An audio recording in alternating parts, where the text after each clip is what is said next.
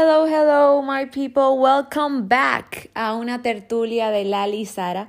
Bueno, como ya saben, yo estoy aquí siempre tratando de, de dar lo mejor de mí para que todos ustedes aprendan de todo este tema que es tan solicitado por todos. Aquí yo tengo a mi querida amiga y partner Lali, María Laura Fiallo. Hola, hola chicos.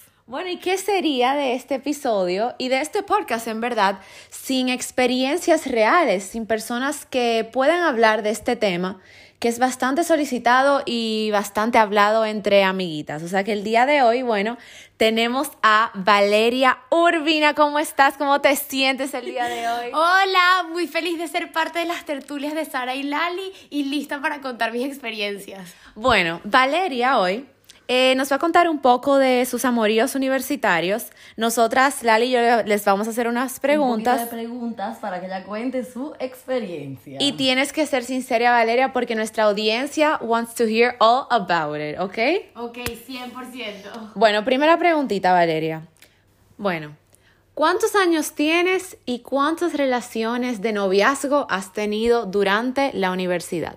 Bueno, tengo 20 años, estoy en tercer año de carrera, ya me falta un año para terminar y he tenido dos novios serios, pero entre esos dos novios he tenido varios ligues. Muy sinceridad ante me todo, encanta, me encanta, me encanta. bueno, Valeria, y cuéntanos un poco de tu experiencia en tus dos noviazgos y el tiempo también que estuviste, estuviste soltera, porque es muy importante. Sí, sí lo es. Bueno, con mi primer novio yo empecé mi primer año de carrera y fue una relación a larga distancia que la verdad no se la recomiendo a nadie porque sufrí mucho ese primer año. No disfruté de los momentos que me daba la universidad, de salir con mis amigas y conocer a gente nueva. Luego terminé con ese novio y conocí a mucha gente, me divertí muchísimo y me di cuenta que me estaba perdiendo de muchas cosas que no hacía. Entonces les recomiendo a todas esas personas que tengan novios long distance, que disfruten, vivan el día a día porque el momento, los, tipo, los minutos que se pierden de esos primeros años no se vuelven a recuperar más nunca.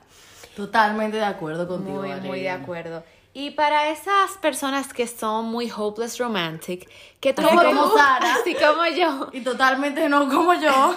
¿qué tú les recomiendas eh, a esas personas para que una relación a distancia funcione? Porque en su tiempo, bueno, ahora tú tienes una relación a distancia y en su tiempo funcionó, duraste un año con ese novio en la universidad. En la universidad, sí. Bueno, yo duré con este novio tres años y un año de esos fue a distancia.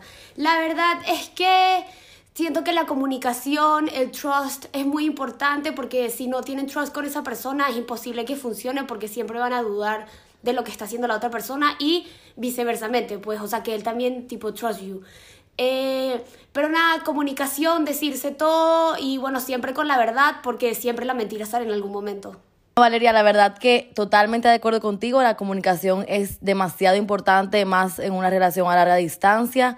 Eh, gracias por venir el día de hoy y por tus eh, experiencias. Y nada, chicos y chicas, por favor, eh, síganos en nuestras redes sociales que vamos a seguir eh, trayendo mucho, mucho contenido bueno y testimonios para que ustedes puedan disfrutar. Gracias, hasta la próxima. chicos.